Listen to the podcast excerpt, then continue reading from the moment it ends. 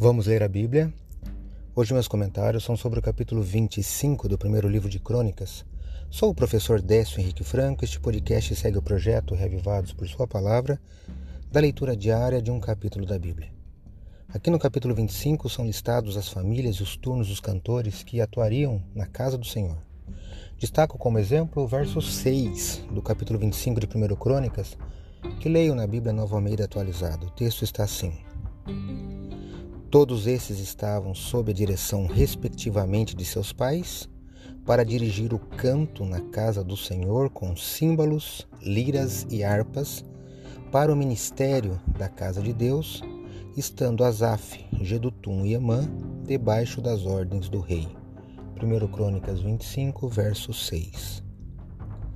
Se você ler o capítulo, verá que os músicos também foram escolhidos por sortes e divididos em 24 turnos. Davi reconhecia, como Samuel, a importância da música na adoração. Profetizarem é, com harpas, está no verso 1, era louvar a Deus com voz e instrumentos. O sorteio incluiu os mais velhos e os mais jovens, professores e alunos, talentosos e nem tanto. Consequentemente, os quatro mil levitas indicados para o serviço do canto incluíam o que havia de melhor em Israel. Ao mesmo tempo, os jovens e não muito talentosos estudantes podiam tirar vantagem de sua oportunidade de melhorar e dar o melhor a si, de si a Deus.